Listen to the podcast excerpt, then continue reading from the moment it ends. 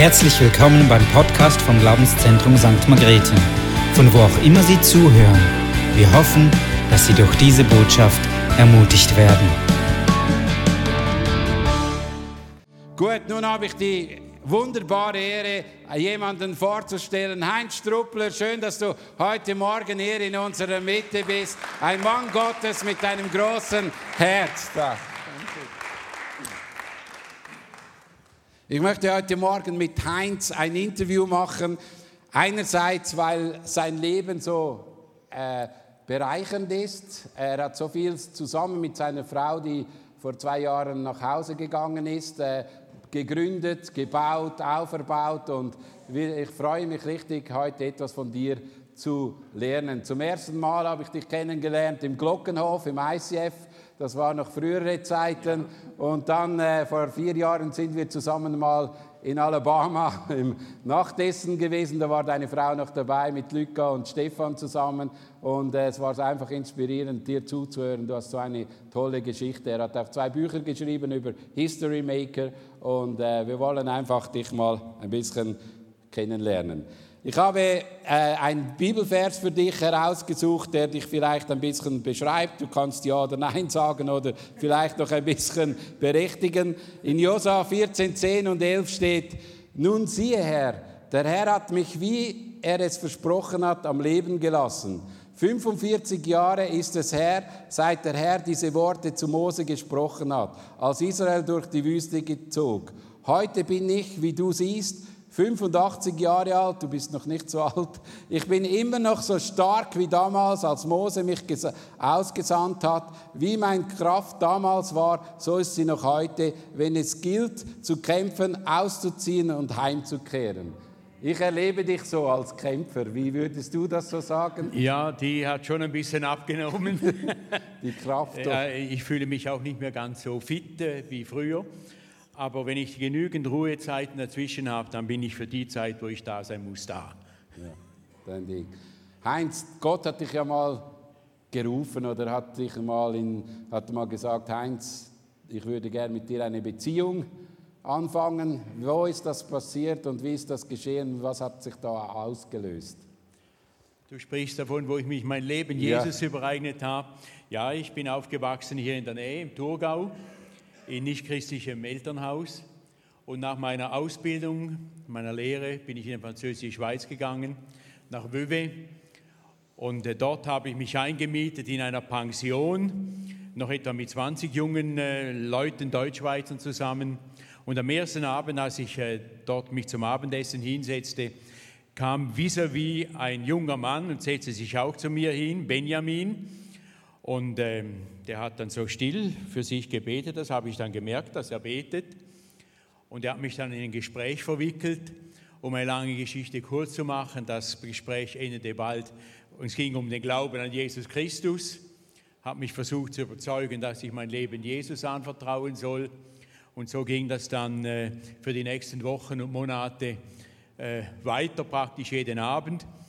Da ich noch niemanden kannte, war ich froh um ihn. Und äh, ungefähr drei Monate später habe ich mich dann ganz alleine vor meinem Bett kniend äh, Jesus Christus anvertraut und mein Leben ihm gegeben. Als du da das Leben ihm hingegeben hast, wurdest du da noch weiter begleitet oder gab es Personen, die dein Leben so richtig bereichert haben? Ja, er hat mich natürlich schon noch etwas weiter begleitet. Er hat mich dann auch gesagt, äh, wie, wie ich das machen soll, die Bibel zu lesen habe hab dann jeden Tag angefangen, die Bibel zu lesen, am Morgen, bevor ich zur Arbeit bin und auch am Abend. Und, äh, äh, und das war für mich natürlich sensationell. Ich habe die Bibel vorher nicht gelesen. Und er hat mir dann, so wie ich als junger Mann dachte, ich ein Buch fängt man vorne an zu lesen. Heute sagen wir, fangen im Johannesevangelium an. Ich habe dann angefangen bei 1. Mose 1,1. Am Anfang schuf, Himmel, schuf Gott Himmel und Erde.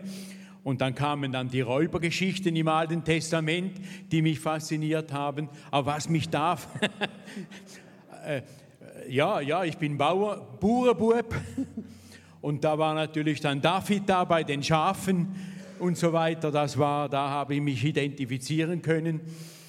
Äh, in jedem Fall haben mich Geschichten unglaublich herausgefordert, wie Moses Gott begegnete in dem Feuerbusch oder mit ihm gesprochen hat, da habe ich Hühnerhaut bekommen, kriege ich auch jetzt fast noch. Äh, das wollte ich auch haben. Also wenn das möglich ist, dann möchte ich das haben. Also das war meine Ausgangslage. Und das hat mich motiviert, die Bibel zu studieren, die Bibel zu lesen, äh, zu beten. Das wollte ich auch haben. Außer, das war nur für spezielle Leute vorgesehen, aber ich sah dann sehr bald wie, wie ein David, äh, der da mit den paar Schafen äh, als Bub und Gott hat zu ihm gesprochen.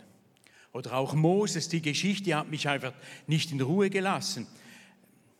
Von, von, von einem, ähm, ja, er hätte eigentlich sterben sollen, ein, ein, ein, von einem Sklavenkind zu einem König, zu einem Mörder, zu einem Flüchtling, zu einem Hirten, der nicht mal seine eigenen Schafe hütet, auf Land, das nicht ihm gehört, wurde zu einem Gesalbten Gottes. Das war meine Biografie. Ein Nichts hat Gott da seine Hand draufgelegt. Ja. Das war für mich eine Inspiration. Ja. Und dann geht es weiter im Alten Testament bis ins Neue. Ja. Für dich war der, der Weg mit Gott ja nicht so einfach. Ich habe, ihn, jemand, ich habe mal gehört, ich habe mich ein bisschen mit deiner Biografie ja. auseinandergesetzt. Du musstest dann ja eigentlich von deinen Eltern weggehen. Das war ja nicht so einfach, oder für dich? Ja, ja ich, wurde, ich bin natürlich ziemlich konsequent in der Nachfolge gewesen und das hat zu Diskussionen geführt.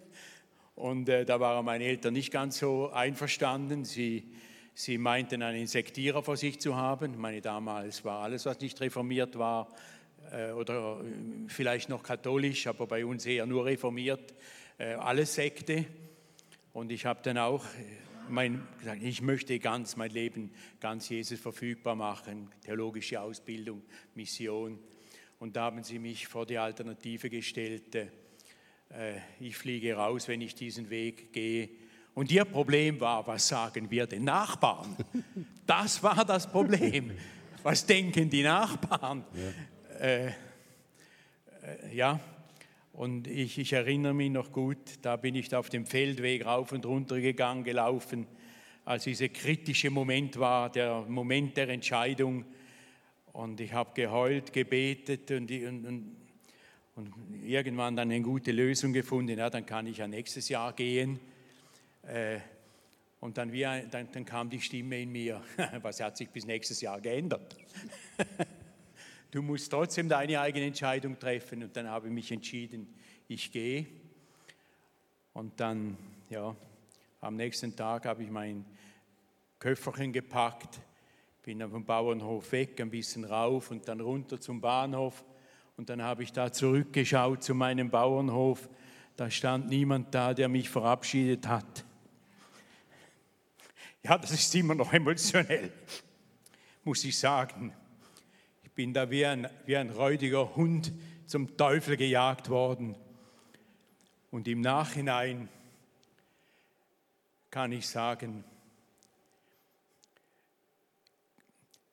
ich bin meinen Eltern dankbar für diese, für diese, für diese Herausforderung.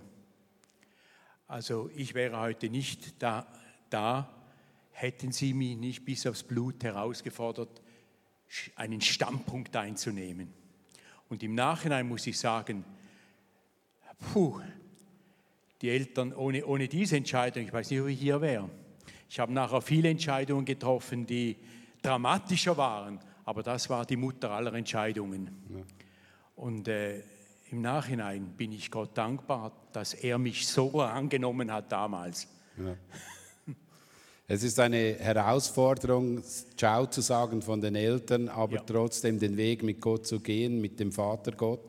Ja. Und da etwas, was dich ja auch auszeichnet, war, dass du diesen Vater immer gerne aufgesucht hast mit der stillen Zeit. Ja. Was ist für dich so der Schlüssel, dass du so gerne stille Zeit machst? Was ist der Schlüssel? Was ist der Schlüssel? Ich habe verstanden, ich habe verstanden, Jesus nachzufolgen ist freiwillig. ich kann da nicht viel anfangen. Äh, jetzt muss ich noch in den sauren Apfel, Apfel beißen und stille Zeit machen. Jetzt muss ich noch in den sauren Apfel beißen und in die Kirche gehen. Ich muss gar nichts. Ich bin ein freier Mensch. A free man in a free country. ich kann Jesus nachfolgen und ich folge ihm, weil ich will. Und, und das. Und ich erwartete auch, dass Gott zu mir spricht. Und ich war bereit zu tun, was er mir sagt. Also die Bibel, ist, die Bibel war für mich oder ist für mich äh, äh, schon eine Herausforderung, wenn ich sie aufschlage.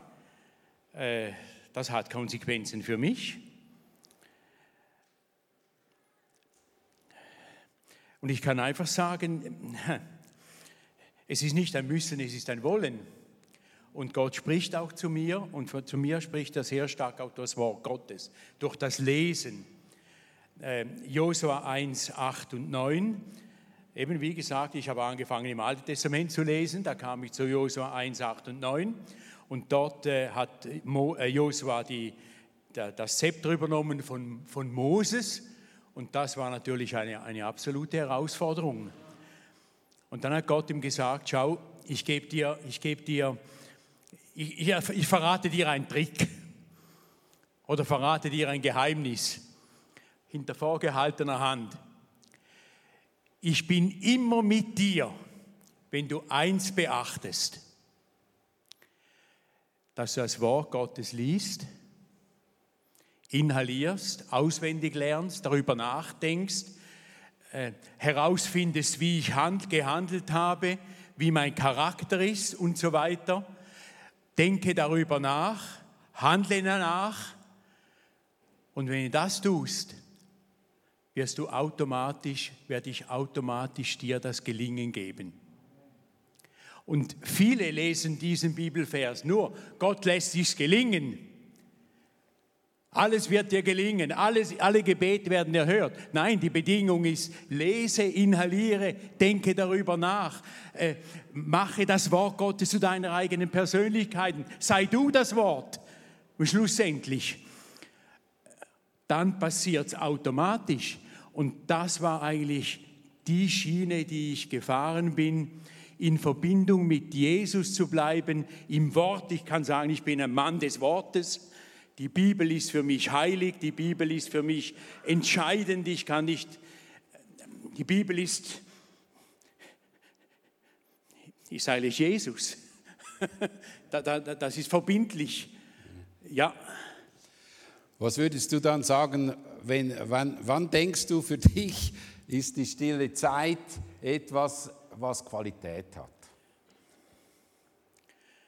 Ja, ich, ja das ist jetzt so.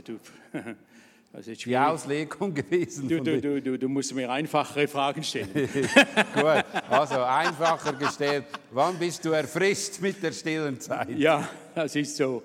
Also ich, ich bin erfrischt mit der stillen Zeit. Das kann ich nicht so sagen, aber ich, ich lese die Bibel, ich unterstreiche, ich denke darüber nach, schlage Parallelstellen auf, manchmal auch am Computer, ja, wenn ich sie nicht direkt finde, Parallelstellen und ich, und ich fange an, darin zu leben. Ja. Äh, das ist nicht immer gleich, das hat sich über die vielen Jahre auch verändert, äh, die Art der stillen Zeit. Aber äh, auch heute, wo ich jetzt ein bisschen mehr Zeit habe, nein, ich habe vorher auch Zeit gehabt für das, aber jetzt habe ich noch mehr Zeit. Ich habe eigentlich, als ich angefangen habe, im Glauben, habe ich jeden Morgen eine Stunde und jeden Abend eine Stunde stille Zeit gemacht und gebetet. Und äh, jetzt äh, nehme ich mir manchmal noch mehr Zeit, einfach zu lesen, zu studieren, studieren. Nicht nur so im Halbschlaf bisschen drei Verse vorgekaute, von jemand anderem schon äh, interpretiert. Nein, nicht so. Aber äh, wie soll ich sagen, ich studiere das Wort Gottes. Ja ich studiere es. Hat dieses Studium oder vor allem auch diese Zeit mit Gott, du hast einen weiteren Schritt gesagt, im Gleichschritt zu stehen mit Jesus. Ja. Ist das so ein bisschen der Schlüssel für dich oder was definierst du auch mit Gleichschnitt mit Jesus zu gehen? Es, es gibt immer wieder Leute, die fragen mich, was ist dein Geheimnis, dass sich Gott so gebraucht hat? Was ist die, oder was ist die größte Herausforderung in, in deinem Leben? Äh, was ist die größte Herausforderung? Wenn du jetzt fragen würdest, was sind die 100 größten Herausforderungen, ja. dann würde sich das vielleicht eher treffen. Aber eine der größten Herausforderungen habe ich jetzt im Laufe der, der Jahre bemerkt, ist, im Gleichschritt mit Jesus unterwegs zu sein. Ich stelle mir manchmal das etwas bildlich vor. Äh, auch jetzt komme ich wieder ins Alte Testament, wo, wo, wo Moses mit Gott unterwegs waren, wie Freunde. Die haben zusammen gesprochen. Ich stelle mir das jetzt mal so vor. Jesus und ich, wir gehen über einen Feldweg und wir sprechen zusammen. Das ist stille Zeit, sage ich mal. Das ist mit ihm gehen, nicht nur in der stillen Zeit, während dem ganzen Tag. Und mein Problem war, dass, je, dass, ich, dass Jesus mich abgehängt hat, dass ich so hintenher zottle. Verstehen wir das Wort? Hinterher zottle. Und Jesus geht voraus und, und hält seine Selbstgespräche, weil ich ja gar nicht da bin. Und, und ich zottle hinterher und, und habe auch meine Selbstgespräche, weil Jesus nicht da ist. Jesus ist schon weitergegangen und ich hample immerhin noch hinterher. Und manchmal ist mir das passiert oder habe ich gemerkt, passiert mir das auf dem Berg der Verklärung mit Jesus. Da möchte ich auch wie, wie Petrus oder wer war das, Petrus, drei, vier Hütten bauen. Und Jesus ist schon wieder runter ins Tal der Tränen gegangen und den Menschen gedient. Oder ich bin unten im Tal der Tränen und, äh, und bemitleide mich. Und Jesus ist schon wieder weitergegangen auf den Berg der Verklärung und ich heule immer noch da unten nach. Nein, also das muss ich sagen, das habe ich identifiziert für mich als meine größte Herausforderung, im Gleichschritt mit Jesus unterwegs zu sein. Und dann habe ich auch die Informationen, die andere nicht haben. Dann höre ich ihn. Dann weiß ich, was dran ist. Und dann ist Leben, Leben und nicht nur Konserven. Was mir bei dir auffällt, du hast ja extrem viel gegründet. Du hast äh, ICF gegründet, du hast äh, nicht nur eine Bibelschule, sondern drei Bibelschulen gegründet und alles, also außer jetzt Walzenhausen, aber die anderen stehen alles noch, das ICF steht noch, es hat sich weiterentwickelt. Wie hast du das geschafft, dass du Dinge angefangen hast und dann in andere Hände gegeben hast und so das Timing? Wo hast du gemerkt, gibst du die Arbeit ab und es geht weiter. Das scheint so, dass ich Dinge abgegeben habe.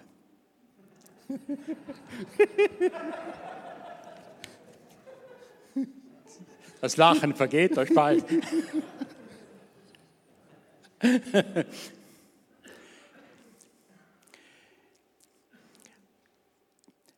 2. Timotheus 2,2, das ist mein Lebensmotto.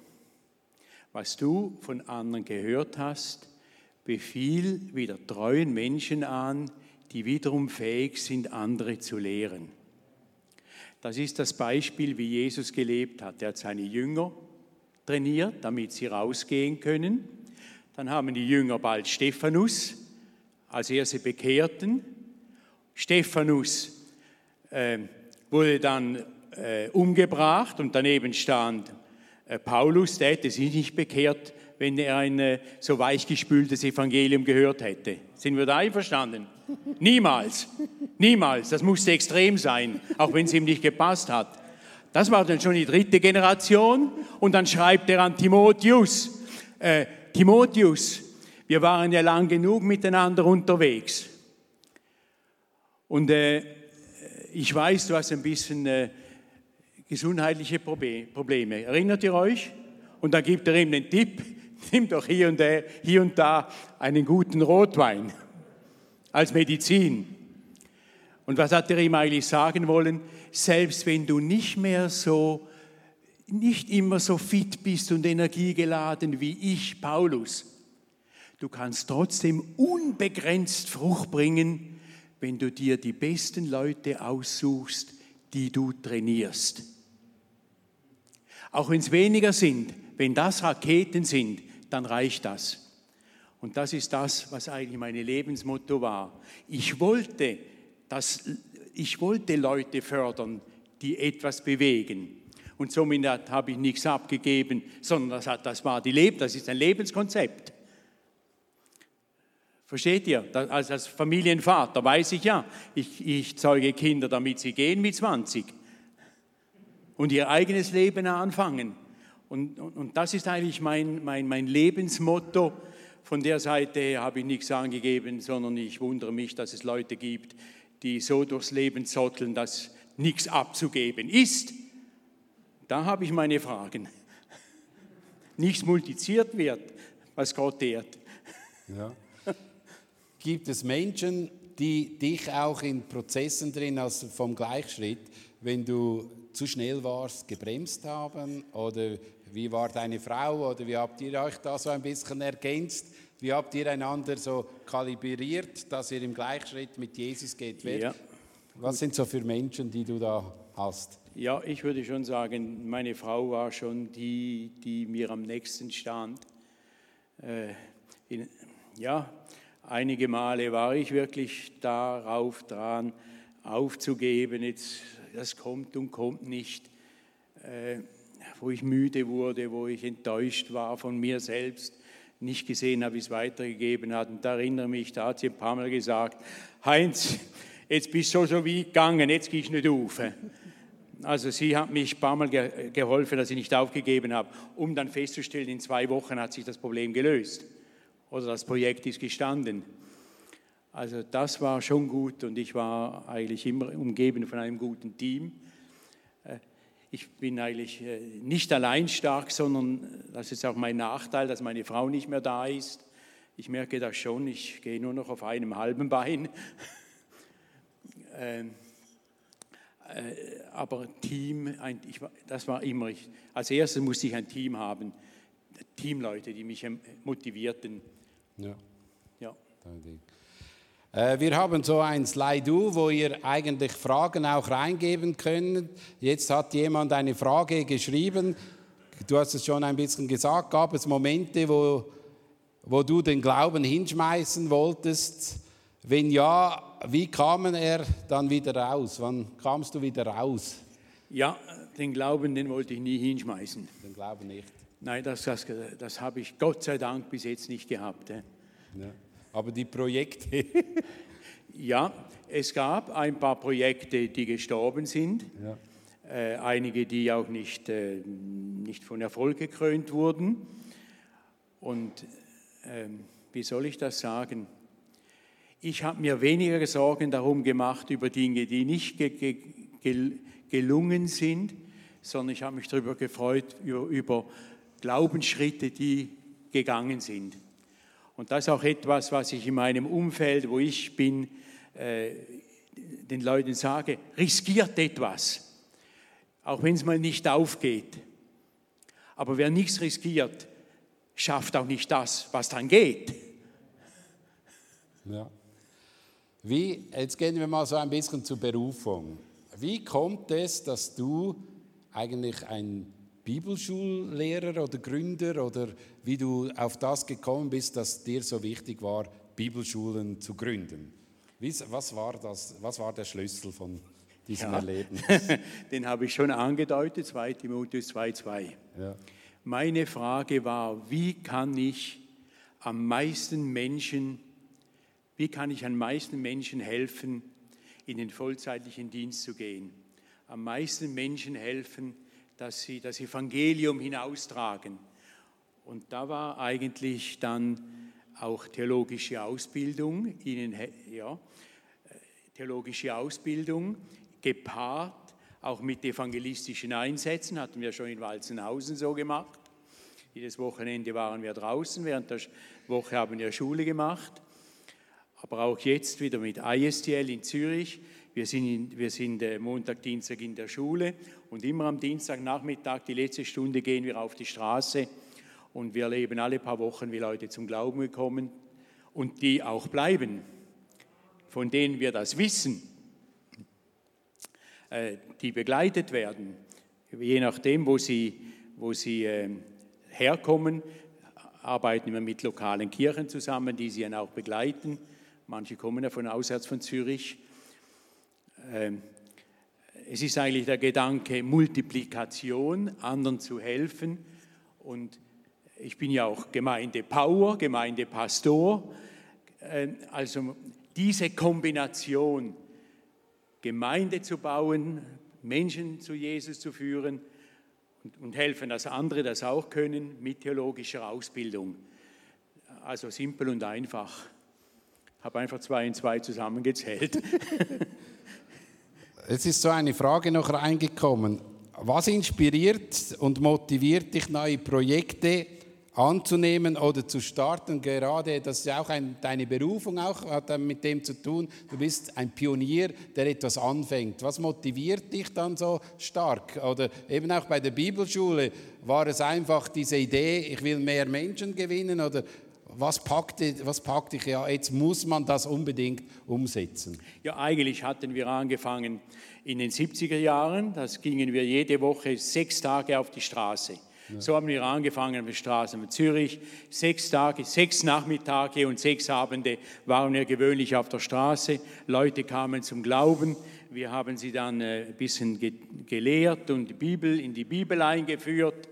Und, äh, und, und dann hat es nicht lange gedauert, haben wir gesagt, okay, wir sammeln die, machen mal eine halbjährige Schule und dann schicken wir sie aus für ein halbes Jahr e-, evangelistisch äh, in, in, in, Gemeindegründung und das hat funktioniert und das hat sich dann so und so eigentlich aufgebaut, ganz natürlich. Ähm, irgendwie, da war eigentlich nie wirklich die Entscheidung getroffen worden. Es hat sich natürlich dann aufgebaut und immer mehr, weil wir gut, solide theologische Ausbildung geben wollten. Darum längere Schulen, ja. Wenn ich jetzt dich fragen würde, was würdest du, wie würdest du Berufung definieren? Was ist für dich ein Berufner? Kann ich, da kann ich hier nicht die Antwort geben, die hier erwartet wird.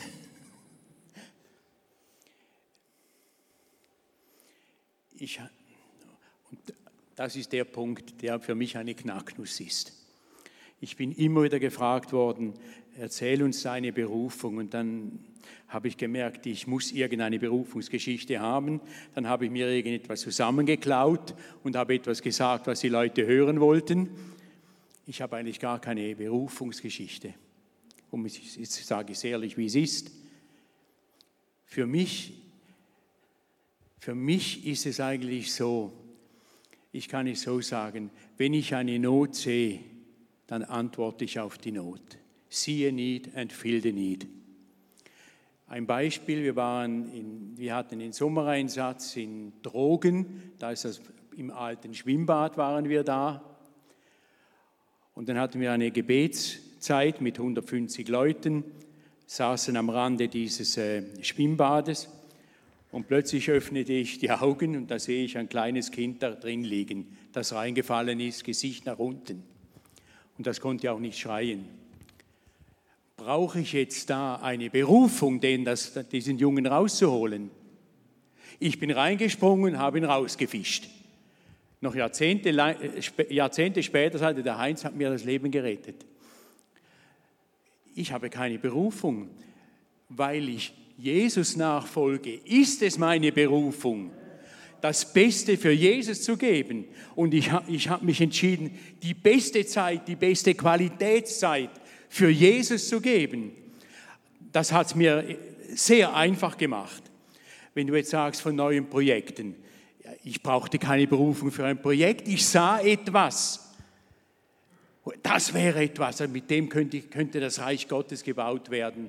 und in der Regel aus, Bezie aus der Beziehung, habe schon wieder davon gesprochen, aus der Beziehung mit Jesus heraus, im Gleichschritt mit Jesus, was ich nicht immer war, aber was ich sein wollte, äh, äh, kommen doch automatisch Sachen. Also wir, wir übertreiben das mit dieser Berufung. Äh, ich kann, mir, ich kann mir nicht vorstellen, dass die meisten von uns zuerst zu Hause beten, soll ich heute in den Mikro gehen, in Coop, in den Aldi oder über die Grenze, wo soll ich einkaufen? Äh, dieses Produkt oder dieses? Nein, da kommt der gesunde Menschenverstand der, der Hausfrauen und wer, und wer auch immer. Und warum machen wir es mit Gott nicht anders? Aus der Beziehung heraus tun, was auf der Hand liegt. Äh, dann kommen ja noch, ja, soll ich jetzt dem von Jesus sagen oder dem? Und da ist die Antwort schon von vornherein, keine Zeit. Nein, einfach natürlich, wo, wo, einfach natürlich leben in, aus der Verbindung heraus mit Gott. Wir, wir sind nicht die nicht wissen. Christus ist ja in uns. Äh, wir können wissen. Wer euch hört, der hört mich, sagt Jesus. Also mit anderen Worten, äh, da kann ich nicht jedes Mal ein Gebet vorher sprechen, sondern äh, Jesus möchte durch mich in die Welt gehen. Also äh, vereinfachen wir das. Was ich diese Woche auch gehört habe, ist, dass du ja auch in der Nachbarschaft oder ihr als Familie sehr ein Segen war, dass du ja. sogar nach dem Tod hat euch die Nachbarschaft ein Denkmal für deine Frau hingestellt. Du wolltest das nicht, aber sie haben eine Bank hingestellt ja. in der Nachbarschaft, weil ihr Leute wart, die einfach gelebt haben und das Evangelium rausgetragen hat. Und was mich bewegt hat, wie ihr mit den äh, Nachbarn umgegangen seid, dass ihr geschaut habt, dass sie nicht schlecht reden übereinander und das war anziehend. Also ihr habt eigentlich das Evangelium praktisch gelebt in der Nachbarschaft, das war das Kleine, aber auch in den Projekten drin habt ihr das Evangelium praktisch gemacht. Was ist dann, das, dein Geheimnis ist eigentlich natürlich, übernatürlich zu bleiben, oder? Ja, das ist, es ist, es ist schwierig zu sagen, aber ich glaube einfach, dass ich als Christ, äh, nein, ich, ich lebe als Christ natürlich. Ich brauche keine fromme Sprache, wenn ich in der Kirche bin. Die sollte gleich sein, wie ich draußen bin. Ähm, jetzt auch in der, in der Nachbarschaft. Das ist äh, das natürlichste Umfeld für mich und für meine Frau war, war es so gewesen, äh, jeden zu grüßen. Wer neu einzieht, sind wir, haben wir geklingelt, Hallo gesagt, ähm, äh, versucht einfach dieses Lebensumfeld zu einem lebenswerteren Ort zu machen, wo man sich auch grüßt. Und wir, wir leben am Stadtrand von Zürich. Am Anfang kommen die alle rein, gehen ihren Weg. Nein, jetzt grüßen wir uns alle. Wir haben manchmal draußen ein, ein Quartierfest, machen etwas. Äh, ja, also wenn jemand hier sagt, er hätte keine Zeit für das. Hier steht jemand, der hunderte von Arbeitsstellen geschaffen hat, Dutzende von Werken und Kirchen gegründet hat. Wenn, wenn jemand gearbeitet hat, dann waren wir es, meine Frau und ich, und hatten für das Zeit. Da gibt es einige Geschäftsleute, die vielleicht noch mehr gearbeitet, aber die meisten nicht. Verantwortung getragen für Leute, für, auch finanziell, eigentlich selbstständig, kann man sagen, und mit Pionier sowieso, dass alles klappt. Für Nachbarn für, hat man immer Zeit. Ein Gruß da, ein Gruß da, das kann im Vorbeigehen sehen, ein Hallo da. Wir hatten jetzt kürzlich äh, Leute aus Osteuropa, die eingezogen sind und ich war ein bisschen, kriegen wir die auch in die Gemeinschaft hinein, die sind auch so vorbeigegangen und ich bin immer auf sie zugegangen, gegrüßt. Und dann merkten sie auch, dass auch ein Schweizer eine gute Beziehung zu jemandem aus Rumänien sucht. Und jetzt haben sie ein Baby bekommen. Wenn sie gerade zufällig mit dem Kinderwagen reinfährt oder auch er und ich mit dem Auto, dann warten sie, bis ich komme und dem Kind ein bisschen Hallo sage. Vielleicht auch, weil ich jetzt, äh, weil meine Frau äh, gegangen ist, gestorben ist. Sie sind für mich ein Segen. Das Baby ist für mich ein Segen. Und das hat mich bewegt, dass am Anfang kritische Leute sogar zwei Minuten stehen bleiben, damit ich hinkommen kann, dass sie mir auch etwas zu gut, Gutes tun können. Das, diese Zeit hat jeder. Jeder. Das ist natürliches Umfeld. Ein weiteres Umfeld, ich gehe regelmäßig fitten, Fitnesscenter für meine alten Knochen, speziell wegen meinem Rücken. Da hat sich auch so eine kleine Gruppe gebildet. Ich gehe gewöhnlich am Nachmittag mit älteren Leuten und wir grüßen uns. Hallo, hallo, ich gehe hin, wenn die da sind, wenn ich dann da bin, sie kommen die zu mir, wir fangen an zu reden und mit Einzelnen über den Glauben. Die Zeit fehlt mir nicht. Versteht ihr? Die Zeit fehlt mir nicht. Aber als ich in das Zentrum kam, fast jeder ging seinen Weg. Heute nicht mehr. Es gibt, wenn ich im Mikro gehe oder irgendwo hin, am Schluss ist da noch jemand an der Kasse. Jeder Person gebe ich ein gutes Wort. Kostet mich das etwas? Ja, es kostet mich etwas, ich gebe etwas, aber habe ich Zeit? Ja. Ein, ein freundliches Wort, ein Witz, ein Spaß, irgendetwas. Und manchmal habe ich schon gefragt, oh, wenn ich jetzt an der Kasse sitzen würde, wäre mir das nicht zu viel, wenn jeder kommt und mir noch, einen, noch auf die Schulter klopft.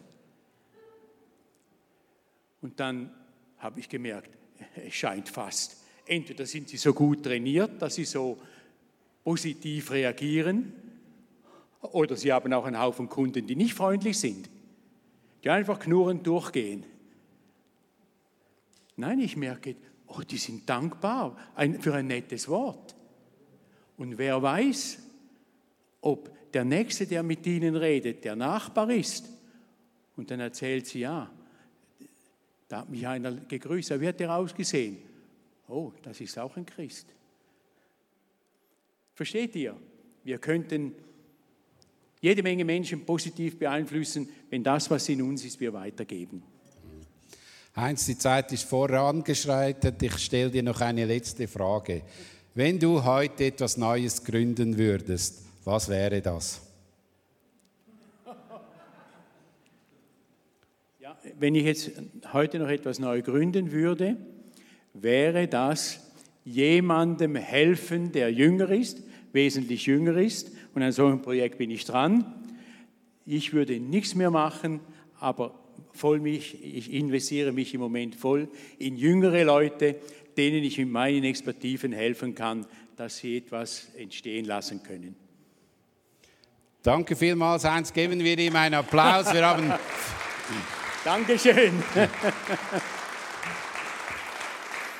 Wir haben vieles gelernt von dir und ich denke, eines, was wir jetzt auch beim Abendmahl vielleicht auch ein bisschen für uns nehmen können, ist, hey, wie kann mein Leben wirklich wieder wesentlich besser investiert werden? Wie kann mein Herz mehr Gott nachfolgen? Wie kann mein Leben näher an sein Herz kommen? Und ich möchte das einfach ganz bewusst heute machen. Vielleicht bist du jemand, der kennt Jesus nicht. Dann ist der erste Schritt, auf ihn zuzugehen und sagen, Jesus, ich möchte mit dir unterwegs sein. Vielleicht bist du aber länger auf dem Weg, dann ist es vom Moment beim Abendmahl, wo du wieder mal sagst, hey Gott, ich möchte mit dir zusammen Geschichte schreiben. Ich möchte vielleicht auch etwas bewegen. Vielleicht fängt es klein an in der Nachbarschaft, aber dass etwas ins Rollen kommt. Ich träume davon, dass wieder Dinge ins Rollen kommen. Einfach natürlich ins Rollen kommen und entscheide dich auch, dass es ins Rollen kommt und dann komm nach vorn beim Abendmahl und sage zu Gott, hey, ich möchte